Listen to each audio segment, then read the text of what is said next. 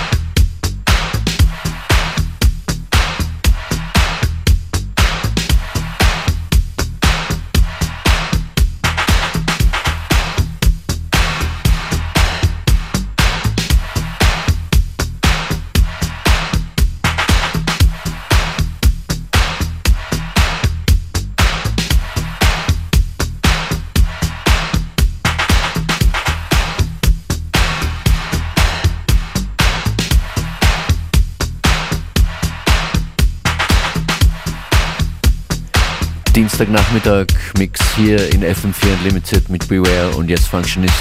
Hört mal, welcher Sample sich hier reinmischt.